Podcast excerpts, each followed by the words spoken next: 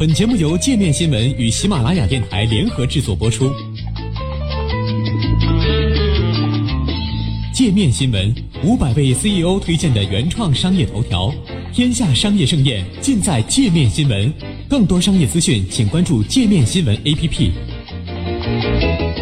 美国经济距离衰退还有多远？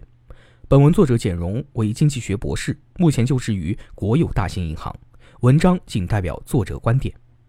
美国商务部最新数据显示，今年一季度美国 GDP 环比折年率再次占到百分之三以上，达到了百分之三点二，大幅超出了市场预期。与此同时，其官方失业率依然稳定在百分之四左右。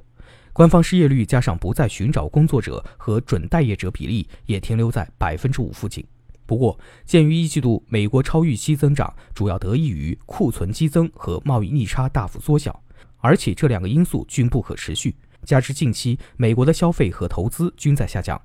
美国经济目前的强劲势头能否得以延续，依然存在很大不确定性。实际上，尽管一季度美国 GDP 实际增速回升，但 GDP 名义增速反而是回落的，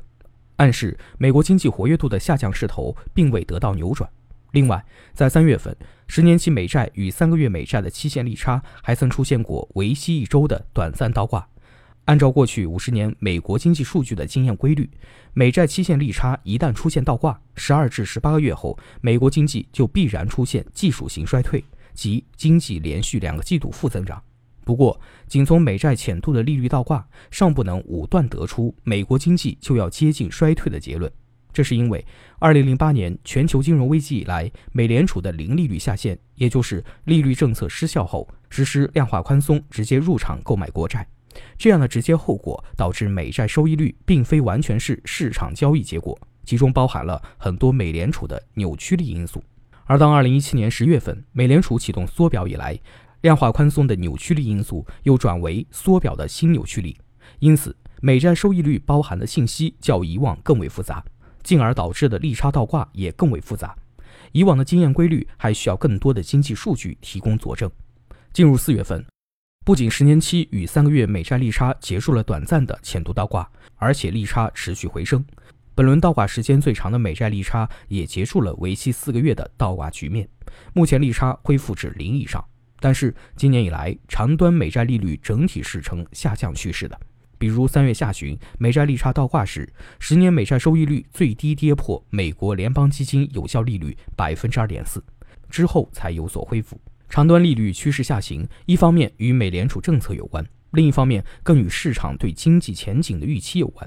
鉴于美联储政策转向是在三月份议息会议后才明确的，因此今年以来美债长端利率的走低，更多反映出市场对美国经济前景的担忧。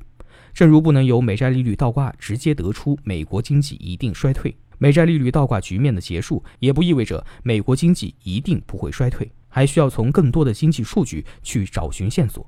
为此，笔者分别观察了过去五十年间涉及美国生产、消费、投资、就业以及政策等方面的高频指标变化，参照历次美国经济衰退先后这些指标的走势变化，在经验规律有效的前提下，目前得出的结论是，美国经济衰退最早将于下半年出现，而高频经济指标的表现更多指向美国经济或将于明年下半年出现技术性衰退。若上述逻辑推演成立的话，那么当前的超预期增长就变成了美国本轮长周期增长的强弩之末。然而，正如《金刚经》有云：“凡所有相，皆是虚妄。若见诸相非相，即见如来。”经济预测居多是纸上谈兵，因为形势永远比人强。假如特朗普真的能够突破既有的经验规律，那么美国经济将在其任内突破克林顿治下的一百二十个月经济扩张的记录。